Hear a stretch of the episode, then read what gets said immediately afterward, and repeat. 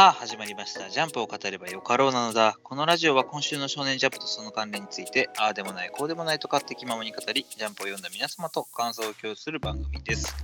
お届けするのは私、不動と日産です。よろしくお願いします。2023年5月29日発売、週刊少年ジャンプ26号、表紙関東カラーは坂本デイズです。それでは早速、坂本デイズ、デイズ120終局ということで、えー、過去編、もうクライマックスということなんですが、その前にちょっと私事なんですけど、今更ながらゴールデンカムイをお完結できましてですね、すごい唐突にやったな。唐 ようやくで突す、か。うん、脈略もなく、いややっと読めました。面白かった、最後良かったよね。うん、完璧でしたね、31巻。う、うんん。濃かったですね。いや、本当に。はまあ、ここでちょっとネタバレはできないのであれですけれども、本当になんか久々にいい漫画を前回読めたなっていう、終わった後のこう、一日の何、この、ああ、終わっちゃった感、うんはいはいはいすごい感じられた、いい名作でしたね。なんていうんですかね、ライブ感で見てると結構あの長いように感じてしまった部分あったんですけど、改めて全部一気読みするとすげえ面白いんですよね。そうですね。で、まうんたこの後半のクライマックスのね、えーところ、五稜郭あたりからがもう本当にはいはい。盛り上がりがずっと続いて面白かったですね。総力戦でしたね、あそこは。はい。まあ、どっかでちょっとゴールデンカムイも単体で語れればなんていうふうにも思ったんですけども。はい。まあ、週刊少年ジャンプなので、えー今週の坂本デイズ、表紙の坂本さんとバイク姿がまたかっこいいですね。うーん、でもあれですね、表紙よりももうカラーが、関東カラーが来ましたね。ああ、そうですね。寂しいですね。えーリオンさんがあー過去編で行方不明になって1年とちょっとですか？えースラーを、うずきをね、追いかけていったわけですけれども、行方が知れず、えー情報が入って坂本さんが追いついたスラーのところに来たところには、もうおリオンさんが横たわっているというのが先週のところからですね。はい。そうですね。まあ、またちょっとリオンさんとね、多分坂本さんですかね、えーの会話なんかがあー最初のカラーで挟み込まれてますけども。はい、この雰囲気いいですね。ちょっとすくすんだ感じなんが、多分記憶っていう感じの表現なんでしょうけど、うん、なんかリオンさんにすげえ似合ってると言いますか、この雰囲気がいいですね。そうね。うん似合ってますね。このタバコと空と、まあちょっとそのくすんだカラーもそうですし、まあ、改めてこのカラー描写でリオンさんが描かれると余計にこう記憶がなんか鮮明にというか、あーかっこよさもあって、うんまあプラス寂しさがあるって感じかな。そうですね。余計にね。で、まあ今週坂本さんとお宇月のね、えー、対マンでしたけれども、弔い合戦という感じなのかな。まあ本当にスタイリッシュなアクションがあー今週も1話で終わらせてくれましたね。めちゃくちゃスピーディー。まさかこんな一瞬で終わるとはね。ね、まあでもそこもなんかこう評価ポイントっちゃ評価ポイントかなと思いますけどね。下手に引き伸ばさず、ここの、まあ坂本さんのこう強さも表現して1話で完結させる。リあースラ、宇月との戦いを終わらせるっていうあたり。うん。まあ、そうですね静かに怒る坂本さん、うん、っていうところもまた余計にね、際立つというか。はいはいはいはいはい。もう内なる怒りって感じですね。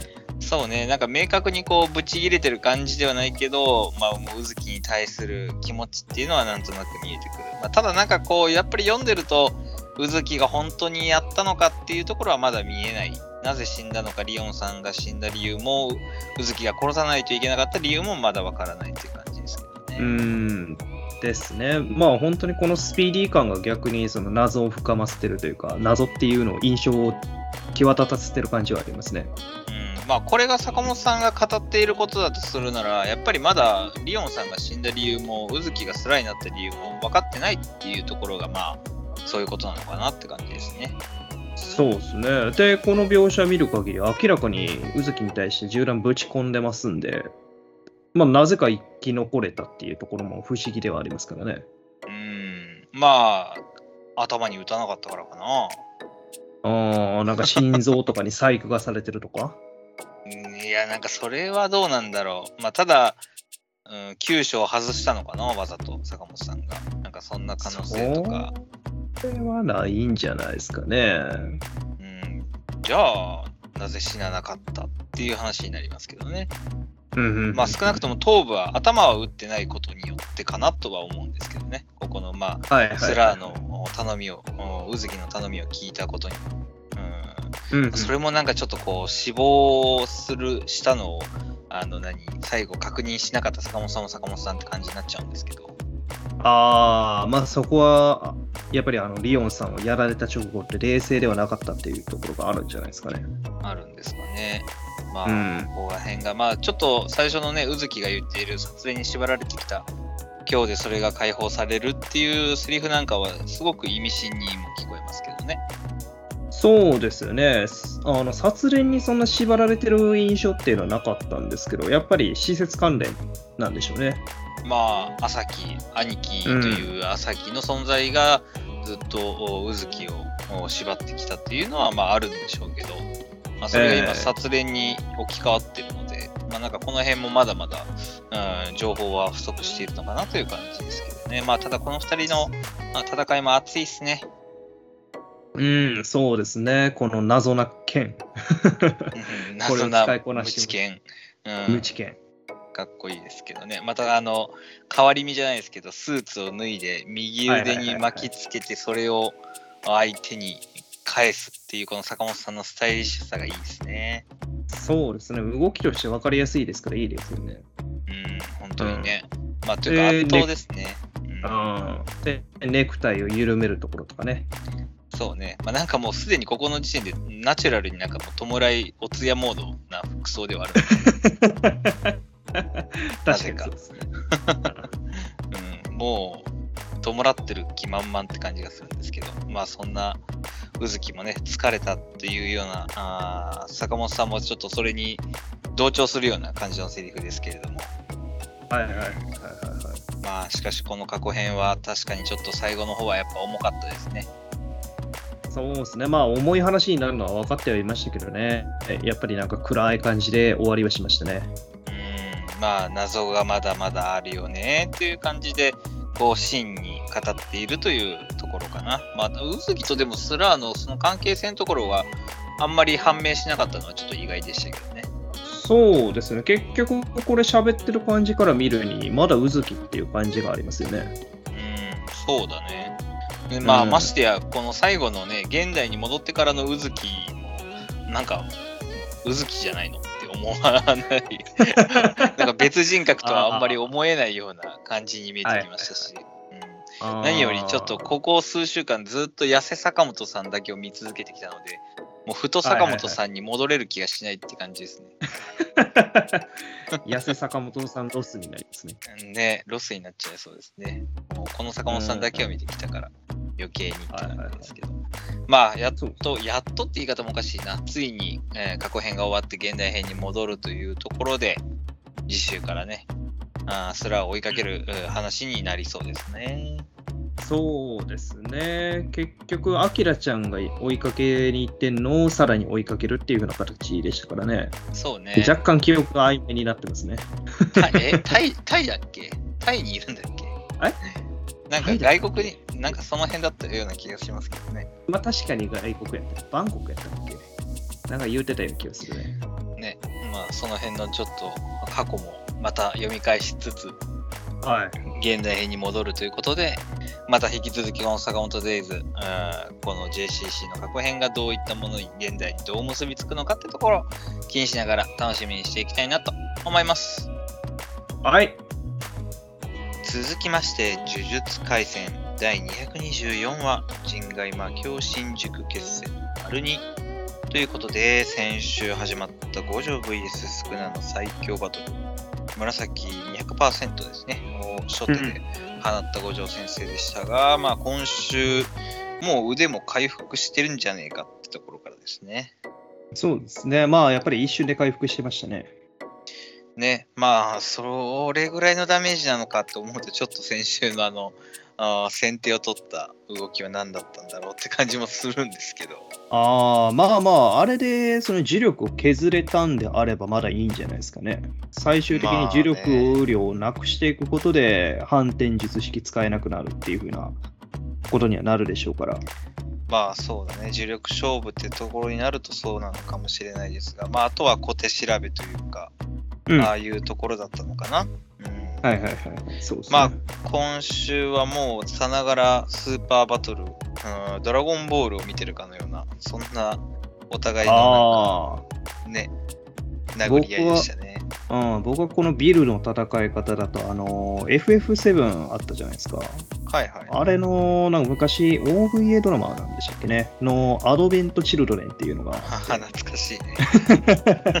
あそこでね、あのクラウドとセフィロスがビルの中で戦ってるのを思い出しましたね。ああ、3DCG のね。そうそうそうそうそう。あれよく見たね。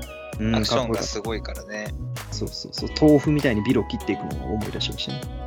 うんこの立体的なバトル、僕はなんか、あれですけど、トランスフォーマーがすごいちらつきましたけど、あー、トランスフォーマー。あの崩れゆくビルの中はいはいではいはいはい、立はい。体的な、あーまあ、戦いというか、まあ、あれはちょっと逃げ惑ってるような感じでもある。まあ、アクションですね。まあアクションね崩れるビルの中での。そうそうそう。うんまあ今週ね、まあどうなんだろうと思ったんですけど、まあお互い術式とかっていうのはあんまりこう出てこず、領域展開もなく、まあどっちかっていうとスクナが五条先生を測るような、そんな戦い方って感じでしたね。まあそうですね。お互いにその術式は、あーなんていうんですかね、もうオートで使ってるようなところがありますんでね。まあそうだね、無加減とっていうところと、まあ今週はいスクナも回、うん使ってましたからね、何でも切れちゃう回。そうですね。まあそこである程度術式の試しみたいな感じをやってる感やってるところではありましたね。まあそこ言うと、回を受けた時の五条先生の反応がちょっと気になりましたね。そうだね。なんかうんこう、あえて、あえてというか、ちょっと後ろを振り向いて、あーその階で切れたビルのところを見てるような五条先生のね、なんかちょっと驚いてる感じもするんですけど。うん、そうですよね。うん。まあ、なおかつ、はいはい。その後ね、うん、スクナのあの右パンチをね、右ストレートを受けた時にも、まあ、無加減で、えーゴリゴリゴリっと触れられてないような描写から、それを解あえて解除して、あーうん拳をつかむような描写もあったり、はい。まあ若干なんかこう無加減に対して、えーなんかこうスクナが押し量ろうとしているのをちょっと五条先生が嫌がってるのかなっていう感じがしますね。そうですね。ようよく考えた時に、その無加減に対して攻撃受けた時に、後ろにそれたりとかすんのかなっていうふうにちょっと思いましたね。うん、確かにね。まあうんなんかこう無加減に対する対策としては、この前のような、あーこの前ってなんだ、あの、渋谷事変の時にあった、あのね、炎天とか、ああ、はいはいはいはまあ、簡易領域的なやつかな。い。うん、そうですね。うん、とか、まあ、坂鉾、伏黒パパが使った坂鉾だったりとか。はい、術式解除ですね。うんまあ。うん、と、あとは、まあ、領域展開で押し切るが、はいまあこの3つがあセオリーなのかなと思いますが、なんか少なだともう、重力量というか力、えーもう力だけで、えー無加減を突破してきそうな怖さすらありますね。そんなことなんてとんでもないパワーバランスですけどね。うん、まあ、なんかそれをこう、多少感じ取って、五条先生がこう、あえて解除したり、まあ、ちょっと回に驚いたりしたのかなと思ったんですけど、どうなんだうろうね、この辺んは。。まあ、ある程度、その対策として取られてるところを感じてんのかもしれないですね。で、無加減術式をかあの完全に突破される前に、ちょっとと自分から解除してうん対策をしてるような感じはありますよね。そうだね。うんまあまあ、領域展開のね、無料空想になったら五条先生が勝つとは思うんだけど、まあお互いその辺の引き出しは当然ね、マコラとかもあるし、少な側にはね。はいまあそこをこう、あえて切り札をまだ切らないこの一周っていう戦いは、来週が救済だから余計にちょっとなんかこうね、はいはいはいはい。もっと見てえのになっていう感じはしますけどね。そうですね。でもまあまあ、言うてもまだ序盤戦って感じですね、本当に。お互い、なんやったら仲いいんじゃないのかっていうぐらいの感じですけど。最後のコマだとなんかね、何？この親友の2人のなんか戦いみたいな、確かにね。タッグマッチみたいな描写になっちゃってますけどね。はいはいはいはい。お互い向いてる方向一緒ですね。うん、なぜかね。なんかもう、このバトルが終わった後、2人で飲みに行けそうなぐらいの雰囲気を感じますけどね。もう分かち合えてますね。まあなんか少な側からすると、割とここまでこう、対等に戦える敵っていうのが嬉しいのかもしれませんね。なんか妙にテンションが高い気がする。はいはいはいはい。でもまあ、その辺言うと、お互いでしょうね。今まで敵なしでしたでしょうから。まあね、そうだよね。お互いにこう、ここまで、えーバトルを繰り広げられる敵っていうのは、まあ、逆にでももうここまで、まあ、こう始まってしまうと、もうカシモとか入る隙間なくなっちゃうよね、余計にね。まあ、ないでしょうね。本当にどっかで隙をつくような展開とかがない限りはっていうことでしょうけど、でもまあ、そもそもやっぱり遠ざけられてそうな感じはありますね。うん、そうだね。まあ、うんここからお互い、えー数話かけて切り札の見せ合いというか、カードを切っていく形になるんだろうけれど。うーん、まあ、この2人のバトルはずっと見れそうですね。嬉しいね。うん。そうですね、アクションも音派手ですし、今後も引き続き見ていきたいですね。1年ぐらい。うん、1年ぐらい終わる終わると言われている今年中を超えてね 今年中を超えて。ね、まだまだ続いてほしいんですけどね、うんこの辺、芥見先生はどう考えているのか、まあ、終わりたいのか、終わらせたいのか、まあ、両方一緒にまあでも何にせよちょっと次週お休みだからまあしょうがないんですけど、はい。はい。まあこのおスーパーバトル、超人バトル、うん引き続き、えー、次次週の呪術廻戦も楽しみにしていきたいなと思います。はい。続きまして、青の箱、シャープ102、綺麗でしょということで、えー人気投票も結果が発表されました。青の箱。あーはい。あはい。ダブルスコアやんけ。圧倒的すぎる。やばいね、千夏先輩。7万4000か。2位から5位までを足しても届かない。余裕で。余裕で。っていうか、2位以降のやつ全員集めても勝てないんじゃないですかね。というか、そうだね。14万4518票のうち7万4000なので、ええか過半数じゃないですか？過半数いってますね。ね、千夏先輩だけでもう、あの、過半数の、あの、決議が取れてしまいますね。そうですね。何でもできますね。千夏先り輩。倫理が通ってしまいます。強いですね。ここまで圧倒的やとは正直思ってなかったですね。そうですね。まあ、ひなちゃんが2位っていうのは嬉しいけどね。嬉しいのは嬉しいけど、もうちょっと競るかなと思っとったんですけどね。5万、7対5ね。うん、まあ、うーん、まあ、しょうがないかな。ひなちゃんの今の出番のあれを見る最と近はね、影が薄いからね。余計にね。まあ、はいというかまあもうヒロインの票数が多すぎて、他がって感じがしますけどね。そうですね。もう待機の時点で6000ですからね。うん。千夏先輩とひなちゃんだけでもう10万ですからね。そう考えると、ゆうさくんいまだに6位なんてすごいですね。まあ逆にね。まあ、いうんうん。確かもうに出番が圧倒的に少ないですね。うん。確かに。まあなんか他の20位までのランキング見てると、なんじゃこりゃっていうようなキャラクターも入ってますけど、そうですね。ようヘアピンなんか入れたな。ミサンガとかね はい。まあでも、まあ青の箱はすごいですね。102話で、ジャンプ系で102話でこの投票数って結構すごいと思いますけどね。まあ今回 SNS 中のあれだったからかな。ああ、気楽にできたっていうところあるのかもしれないですね。うん。でも2週間の投票期間で、この投票数すごいですね。すごいですね。やっぱ人気なんですね。人気ですね。まあ話題もこと書かないし、はいはいはい。まあキャラクターもね、えー色とりどりでいいですね。うん。みんな爽やかでいいこと。うん、みんな爽やかですからね、本当に。はい悪い、悪い人がいないっていうところかな。はい。まあ、そんな青の箱ね、えー先々週から100話のところから大輝が会いたいなという気持ち、先週がちゃん先輩が会いたいなという気持ち、で、うん。今週大輝が会いたいなという気持ちの、はいただただ、うん、ただただなんかもう、ね、うんずっと言ってますけど、山崎正義が流れそうな、はい。あ今週と、まあ、なんかもう今週に至ってはもうラッドウィンプスと新海監督が出てきそうな、あそんな展開ですら感じましたけどね。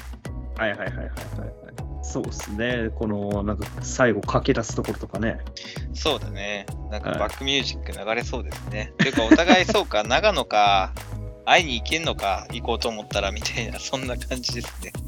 そうですね。なかなか思い切りましたねって感じはありましたけど。そうね、この1月6日に話がありますという形で、それまでのこのスキー合宿をどう展開させるのかなと。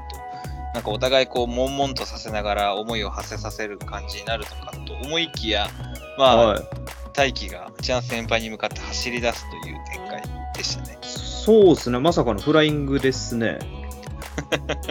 もう辛抱たまらんという感じでしょうか。もう我慢できねえっていうことで、ちょっと先取りし始めましたね、これは。これマジでいっちゃうんですかね、来週で。まあ、たどり着かないことはないんじゃないか。さすがに言っちゃって、で、話しちゃってですか。まあ、もうここで話すしかないのかな。いやなんかでもそれちょっとあれでしたね。あの、意外でしたね。体育館、体育館を希望してたんですけど、長野県のこ熱望してましたからね、体育館で始まり体育館で終わるかなと思ったんですけど、まあ終わりではないですが、2人が結ばれるときは意外と近いのかもしれませんね。そうですね。こんなワカサギ釣りの現場で現場でってですかね。火曜サスペンスみたいな言い方すんなよ。まあ、こんなね、うん綺麗な、あ荘厳なあ場所で、あ湖で2人か。まあ、いいですね。うんちょっといつもと違う場所っていうのが余計にこうテンションが上がるのかもしれませんね。ああ、まあ、チェン先輩もテンション上がって写真送っちゃいましたからね。うん。まあ、ここにもなんかこう、ちゃん先輩からのちょっとラブコールじゃないですけど、はいはいはい気持ちが入ってますよね。そうですね。もう先週からグイグイ来てますから。うん、まあ、まさか走ってくるとは思わないでしょうけど。こいつ言ってんですかね？今から行きますって。いやいや、言ってないでしょ。大輝くんでしょ？おーさすがに言ってないと思いますけどね。あーまあだってそれ言って、ね、たどり着かなかったらあれだし。まあただただ、もう今はもうそのコナミ湖に向かって走るのみ、どれぐらいの距離かは分かりませんが。ええもうそうですよね。走っ走っていってますけど、間に合うんかなっていうようなところありますよね。まあいろいろとリアルな心配はあるけどね。ええ 見知らぬ場所で、えー、わけも分からず走り出して大丈夫なのかっていう心配もあるけど、まあこの辺は、あーなあなあじゃないですか、さすがに。まあまあ、そこまで細かいところはないでしょうけれども、もですよ。う、ここを駆け出すぐらいですから、やっぱり会えるんでしょうね。まあ主人公がもうこういう場面で走り出したらですよね。ええまあもうあとは、あー千奈先輩、まあこう、湖にやっとたどり着いて、でももう夕暮れ時で、あ、さすがにいないかってパッて振り返ったら、え？みたいなね。あーそういう情景が浮かびますなという感じです。ああ、そうですね。千夏先輩が、改めてなんか大輝のことを思い出してたら、後ろに来てたみたいな。そうそうそうそう。うんまあなんか、そんな、まあちょっとにやけてしまうような2人の描写が来週見れるのか、まあ来週会って、再来週告白してとか、あー来週の最後の場面でみたいなのはあるかもしれないですね。まあ本当になんかもう、ゼロ距離に近づいていってますね。そうですね。もう距離的な意味でも、心の意味でもね。うん。いやー、いよいよか。いよいよですね。思ったよりも早かったですね。それが長野県で繰り広げられるとは思わなか思わなかったな。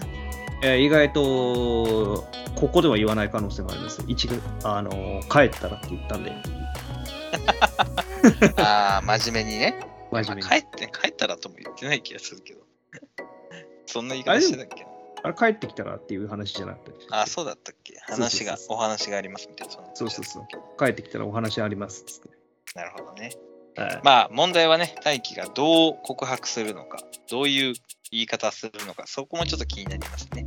ああ、まあ、ここまで来るとどういう言葉でそう、今までのことを紡いでいくのかっていうところですね。そうそうそうそうそう言葉にしていくのか、まあ、それで、ちゃん先輩がどういう反応するのか、まあ、ちょっと我々もドキドキし始めて、あと1週間ドキドキ心臓が高鳴るわけですが、不整脈を起こしそうですね。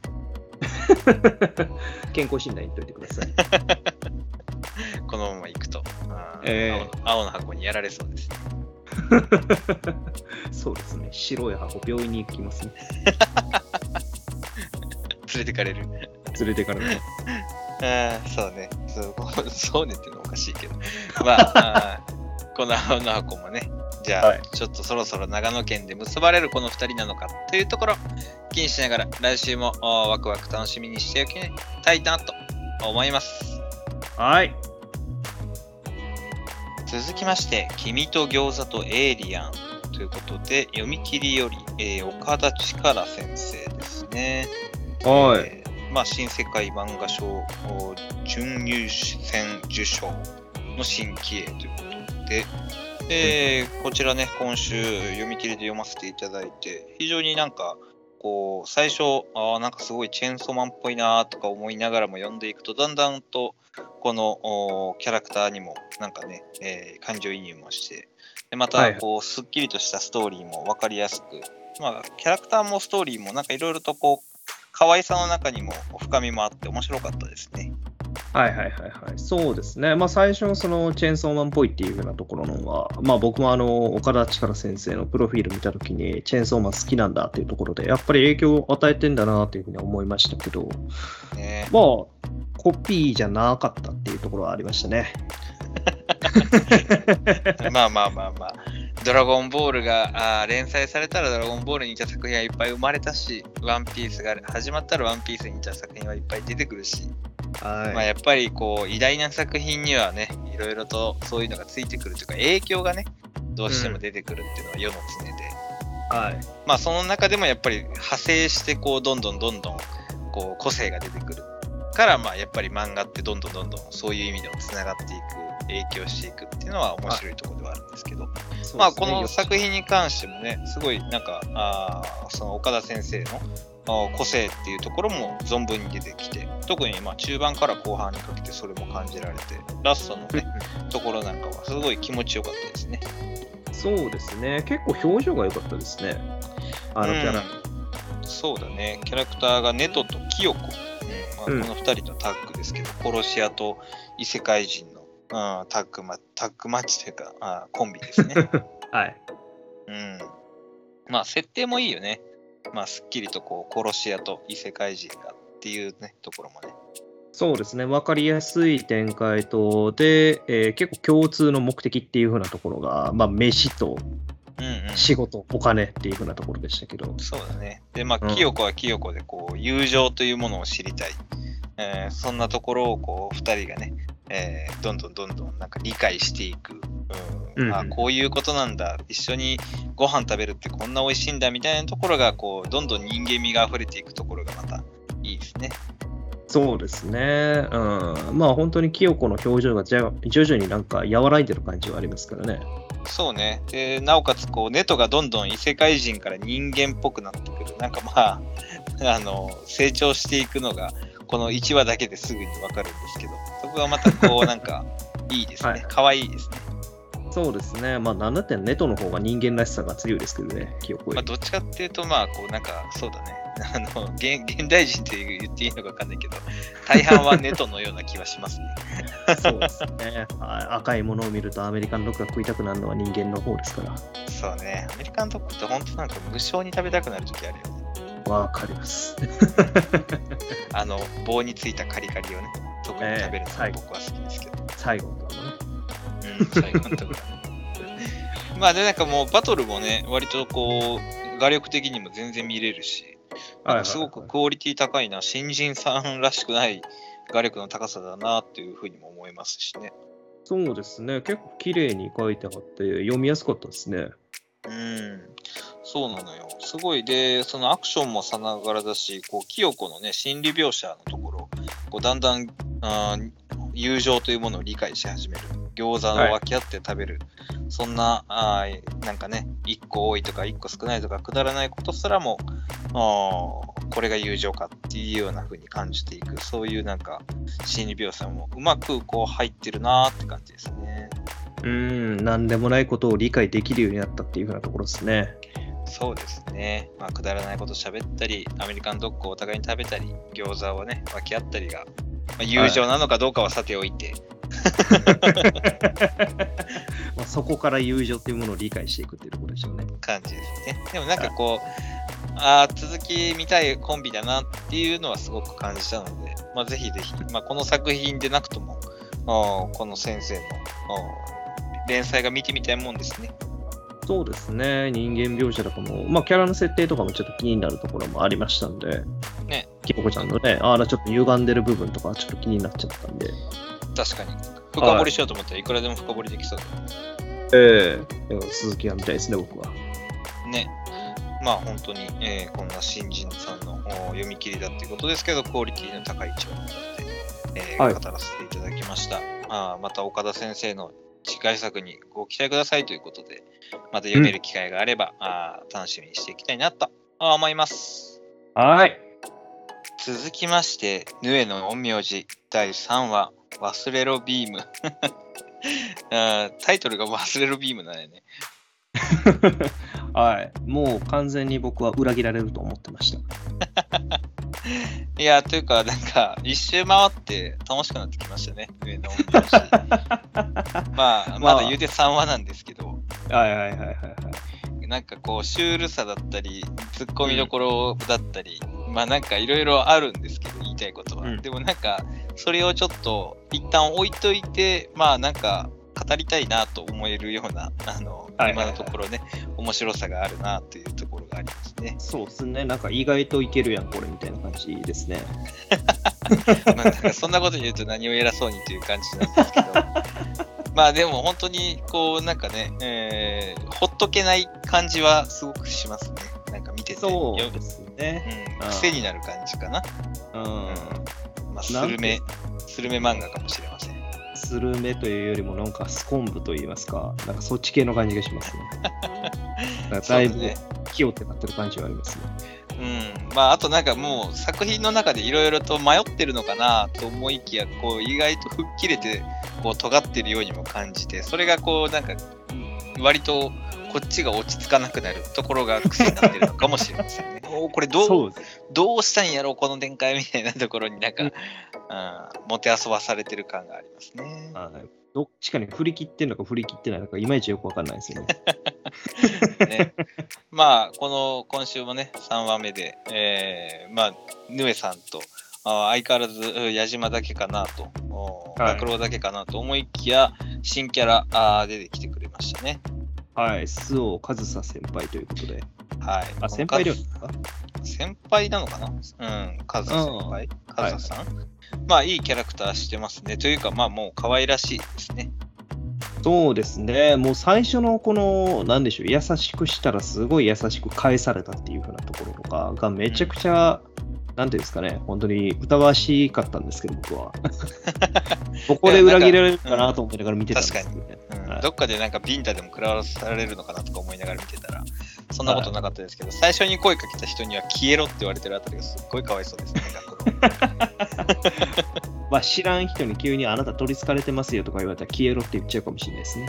ね。それにしてもだいぶやばいですけどね。まあ、学郎も割とどっちかというと、こう、陰のものだから余計にそこら辺がこう、物おじしたというか、かわいそうだよねっていう感じですね。あまあ、もう今週見ててもそうなんですけど、ね、この学郎が必死こいて、えー今回のこの、なんだっけ？えっ、と、カズサさんか。カズサさんとし喋ってるあたりがすごい、何？あの、陰キャの、大丈夫、その発言は。え？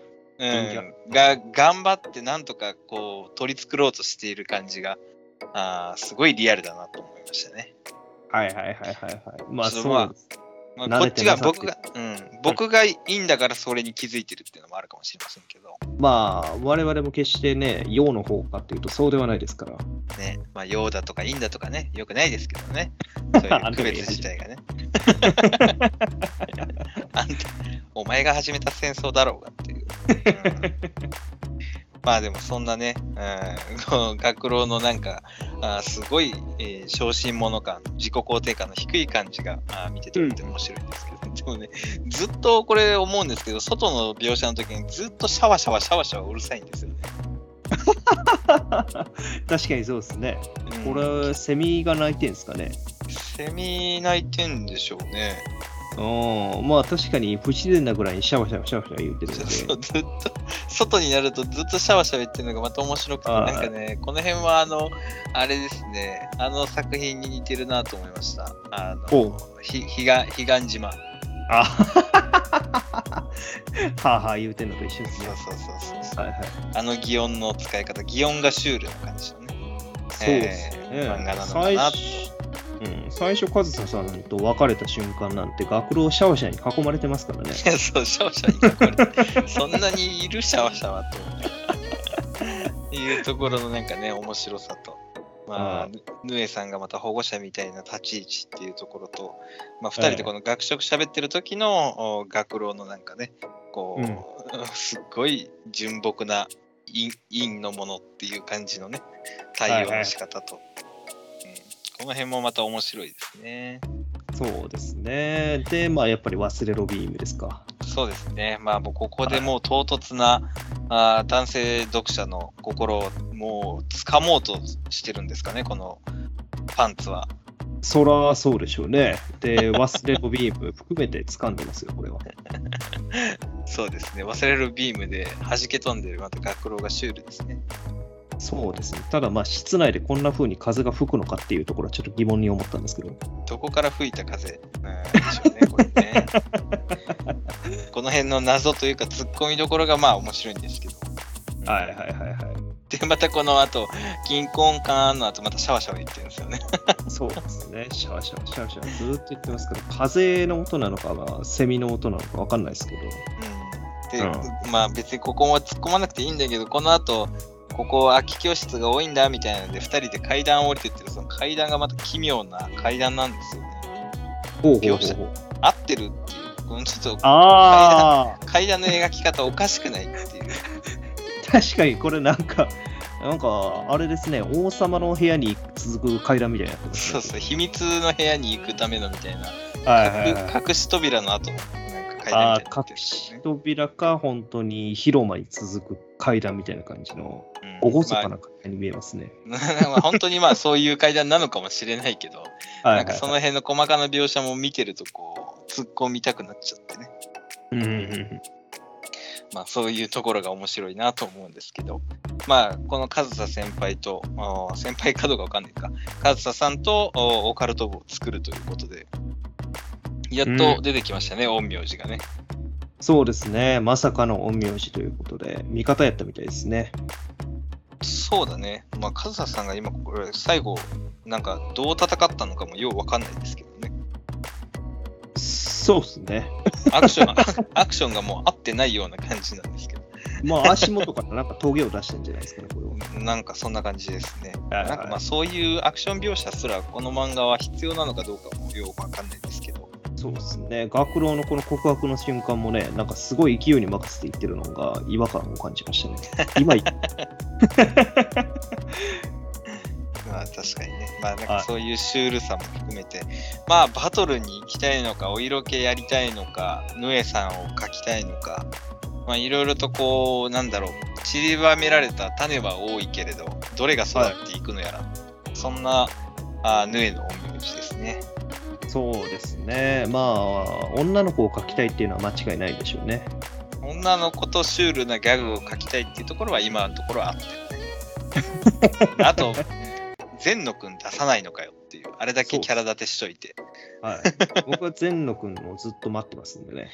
割と多分、善野ファンは1、2話見た限り多いぞと思うんですけど、ええは間違いないまあです。まあ出てくるでしょうけどね。今人気投票やったら善野くんが1位でしょうから。14万票集まる。14万票集めちゃうよ。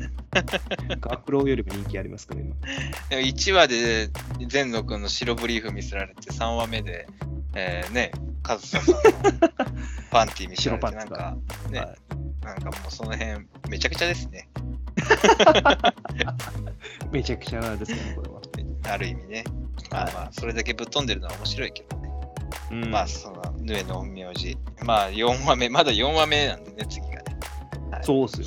はとい、まだまだこれからですから。まだまだこれからですね。まあ、どういう展開になっていくのか、気にしていきたいなと思います。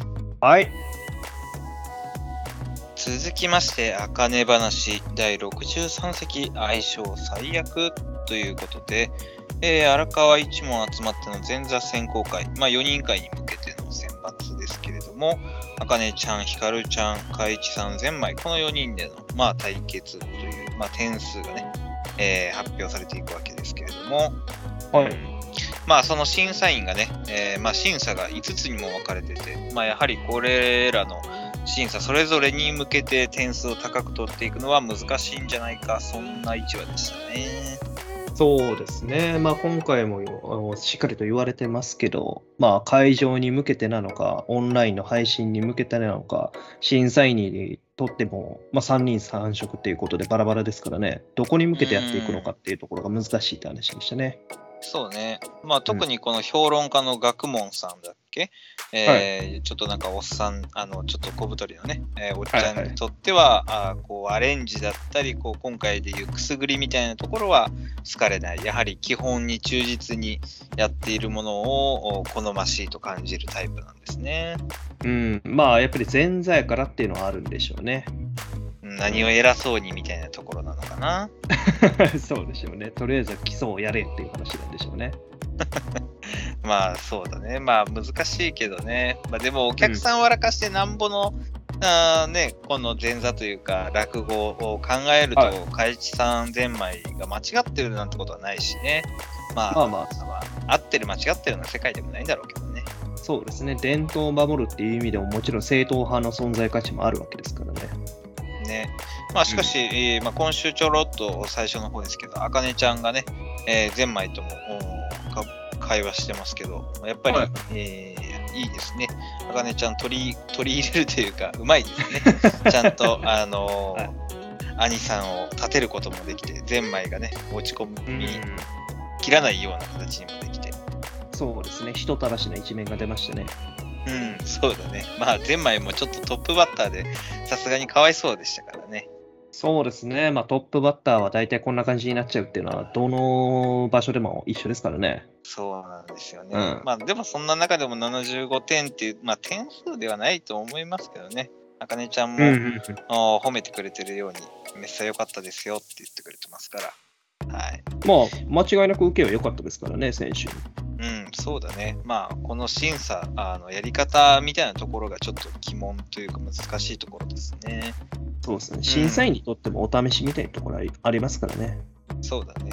まあ、それはみんな同じ条件ですけどね。でも、あかねちゃんにしても、ひかるちゃんにとっても。みんながどの審査員に向けてというか、どの方向に向けて、えー落語をするのかっていうところが肝になってくるのかな。まあ、はいそんな中でね、今回、海一さん、まあ、一生の弟子である、海星に続く弟子ということで、えーはいやはり飛び抜けて笑いをかっさらっていくえー描写ですね。そうですね。まあ、この辺のくすぐりをやるにあたってのその観察力っていうところがやっぱ高いんでしょうね。トップセーレスマンですから。そうですね、まあ、元営業マンというところも相まって、お客さんをよく見てる、まあ、雰囲気をえー読むというところ、すごくあ強いのかなと。で、まあ、なおかつ、基本もちゃんとね、できるってあたりは、やはり一生の下でやってきたっていうのが、基礎があるからっていうのもあるあるんでしょうね。うん、まあそうですね。でもそこの部分で元から正統派としての評価を得ようとしないっていうところも、やっぱりあの、一生師匠らしさもありますよね。一生師匠の血筋というか、警報を持ってるところありますね。そうだね。まあなんかもう、その、海地さんの中での自分の筋ができてるというか、迷いがないあたりが、やっぱり、さすがっていうところですね。まあなんか、いつの間にかこんなに株上がってんだろう、この人って。まあ、やっぱ僕も結構好きですからね、この人。ね、なんかね、もうだんだん魅力が上がっちゃいましたね。まあ以前はもう、ポットでのモブかなというような印象まであったこの海地さんですが、あーもうあれよあれよという間にっていう感じですね。そうですね。まあ本当に最後のページの見る限りやったら、やっぱりあれなんでしょうね、実力はあったけれども、仕事に対しての、なんていうんでしょう、モチベーションっていうところを持てなかったんでしょうね。そうみたいだね。まあ企業理念で、まあこの限りない愛をって言っちゃってる会社にいた以上、まあなかなか愛を感じられない現場だったんでしょ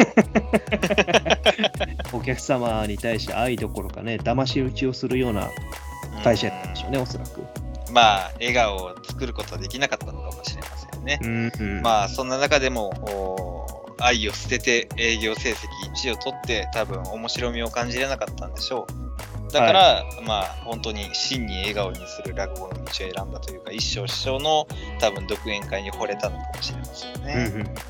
うん、ですまあね。うん、この辺からの海地さんのね転職というか転機の部分はちょっと見たいですけどね。そうですね。結局、どっから拾われたっていうのがずっと謎ですから。ね、しかもはい拾われた相手が相手ですからね。そうですよ。やっぱり布団を売りに行ったのかっていうところですけど。本当になんかそれ真実味を帯びてきたな。最初冗談で言ってた話が、本当にセールスで言ったのかっていう感じがしてき出会う。タイミングがあんまり思いつかないですからね。そうだね。まあでも、パソコンの上にね、荒川一生の独演会のチラシがあるから、まあ見に、聞きに行って、えーもう、あーハマっちゃって、で、弟子入りをっていうのがセオリーですけど、どうなんでしょうね、はいはいはいこの辺もね。試しにやってって言われてやれたっていうところとかですかね。かもしれませんね。まあ、それが一生師匠だったら、喋ってて、あーもうこいつはってなるのかもしれませんし、まあ、海地さん、すごいね、今回のお落語でも見せてくれてるように、表情すごい豊かですしね、うーん、ですね。すごいつぶらな名してんな。ね、めちゃくちゃ見てて、なんか楽しめる人ですね。実際に見てみたいなって思えるようなタイプの人ですね。うん。はい。まあ、そんなところで、うん、こういう人が実写版に出てくると面白いんだよな。ああ、まあそういう意味ではね、やっぱりいろんなキャラの落語家っていうのを見てみたくはありますよね。ね、まあそういうこう人間性とか性格とかがいろいろ出てくるから余計にいいんですけどね。そうですね。うん、まあそんなところで、まあこの海地さんが今回ピックアップ、まあ来週その海地さんの成績が出てきて、ひかるちゃんか、かねちゃんかっていうようなところで、まあこの選考会が動いていくところ、まあ引き続き楽しみにしていきたいなと思います。はい。続きまして、天幕キネマ丸7監督の仕事ということで、えーついに、えー新一組始まりましたね。クランクインということで、先週まではロケハンだとか、なんだらかんだら脚本のね、書き直しとかやってましたが、今週ついに、えー撮影が始まりまして、どうなるのかなと思ったら、なんとメンバーがもう揃いに揃い踏みじゃねえかっていうね。そうですね。なんだかんだ全員有能でしたね。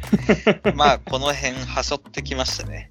まあそうですね。ちょっとメタ的な見方ですけれども、まあ、その辺に話数をかけるわけはなく、もう作品ガンガン作っていこうぜって感じですね。そうですね。そこに時間かけてしまって、案件落ちるよりかはっていうふうなところがあるのかもしれないですね。ああ、この辺のちょっと選択は難しいところではありますけどね。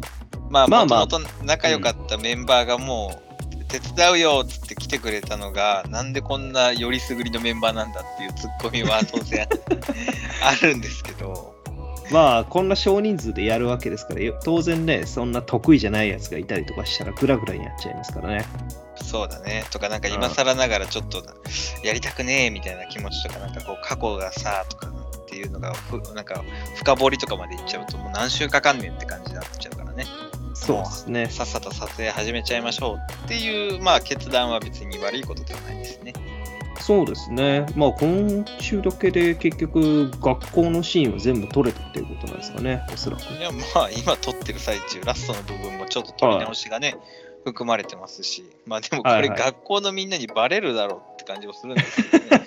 いくら早いとはいえ。はいはいはいはい。まあ結構早朝ではあるんでしょうけどね、朝練に来てる学生もいるでしょうから。そうそうそう、その辺うまいことかわしてるあたりはすごいなと思うんですけど、まあででも本当にこう映画を作っていくドキュメンタリーとしてこういうカメラスライダー使ってるんだとかね、あーはいはいスマホでこういう風に撮るんだって、あの、ちょっとスマホとカメラセットのやつは欲しいですね。あの、両手で持つタイプのね。ね。これちょっとかっこいいと思いましたね。ね。まあ、しかも、なんかこう、上にもフラッシュ付きのところがあったりとか。はいはいはいはい。うん。えーこういうので映画撮影できるんだっていうのはすごく勉強になりますね。うんうんうんうんで、撮った後の動画をすぐにタブレットでチェックっていうふうに考えると、スマホとタブレットだけで大体のことできるなって思いますね、本当。ね。まあ、現代人っぽいなっていうところと。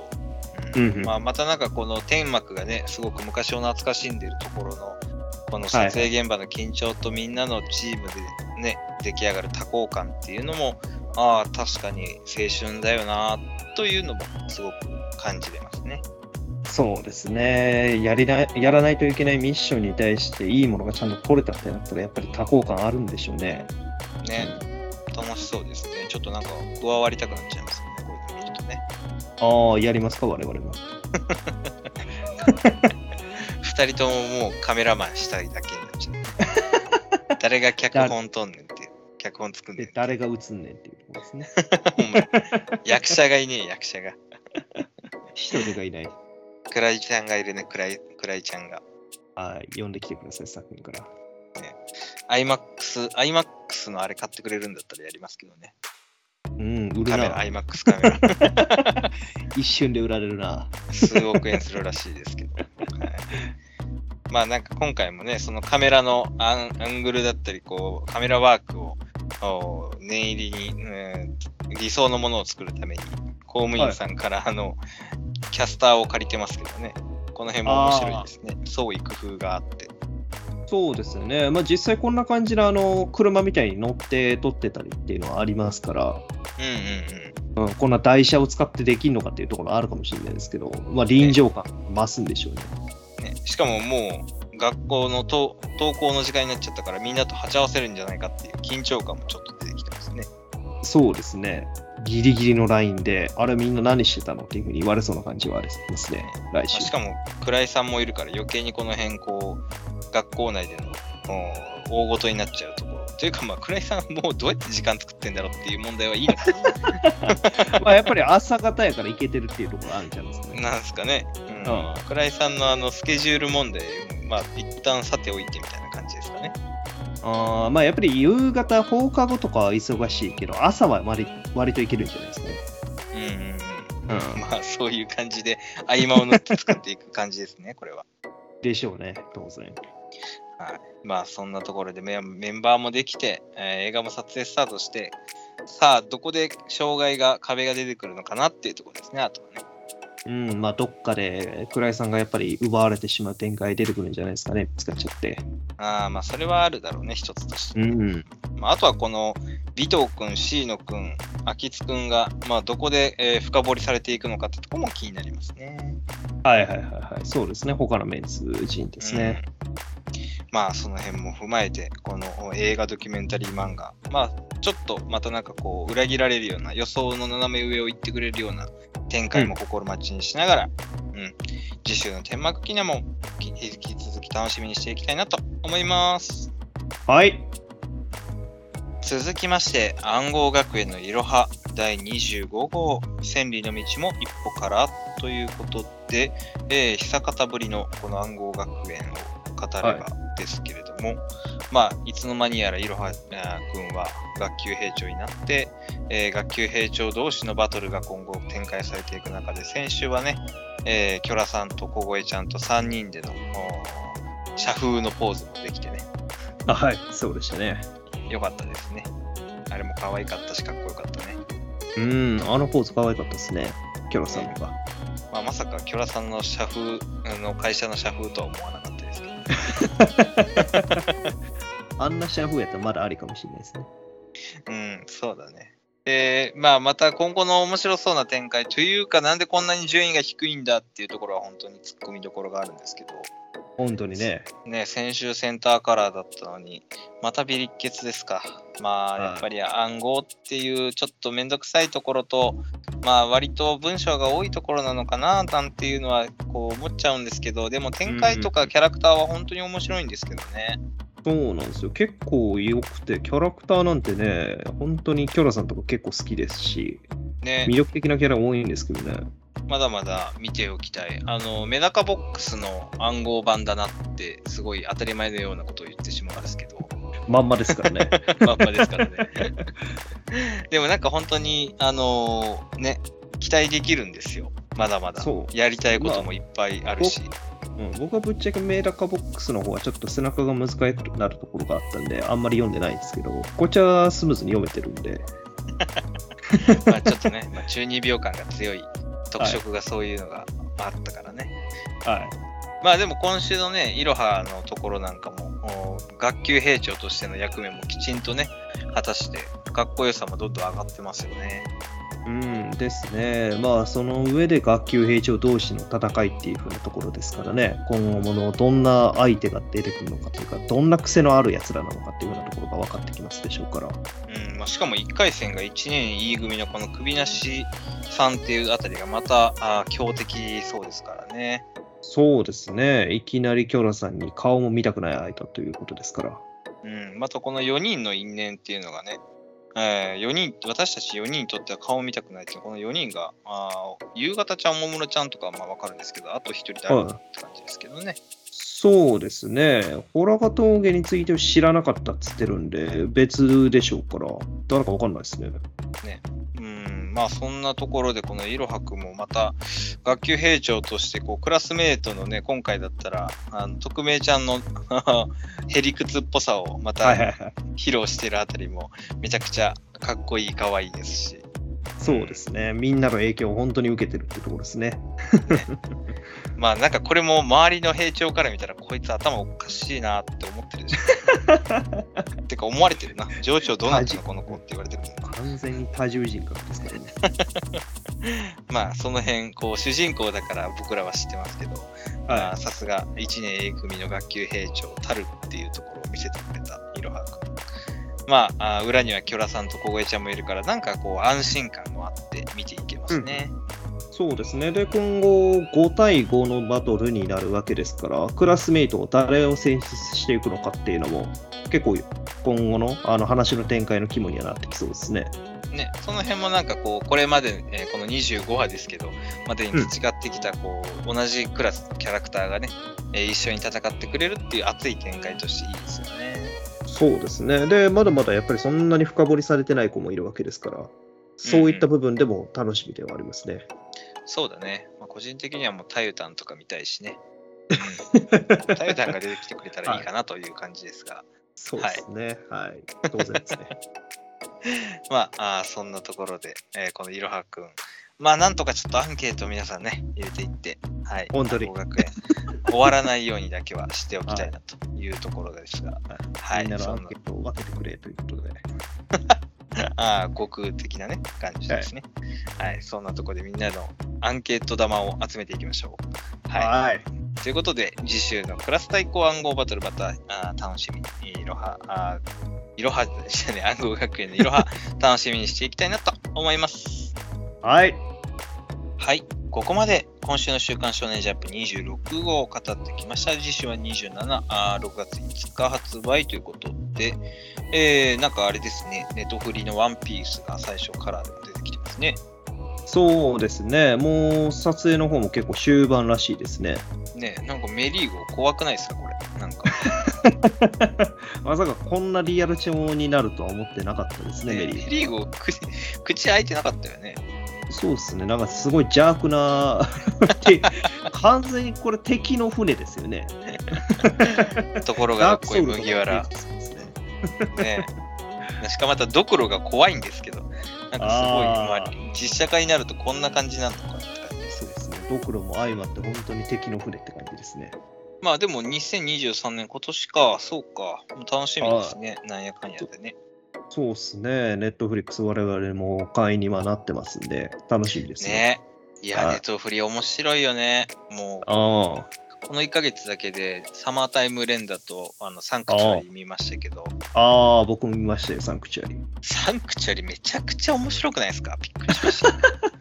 よかったですね。最初の展開からもう最後のあたりとかすごいテンション上がってきましたもん。めちゃくちゃ上がってきましたね。あんなに尻上がりな作品、まあなかなかないですよっていうぐらい。うん、うおーってなってきたんで、まがシーズン2はまだかというような気持ちにさせてくれる、そんな相撲のね、えーまあ、はい聖域という、うん書いて、サンクチュアリ。まあ、ぜひともまだ見たことない人は、ネットフリに契約してみる価値100%あるので、見ていただきたいな。男は好きですね。そうですね。で日の、このままいけば、ワンピースを見れるわけですから、そうですね。完璧ですねね。日の丸相撲が好きだったら100%見た方がいいですね。間違いない。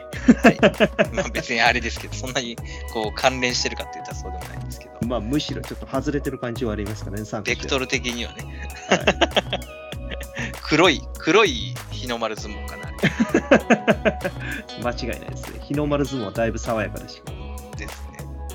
まあでも本当に、まあそんないい作品がいっぱい見れるネットフリックスなんでね。うん。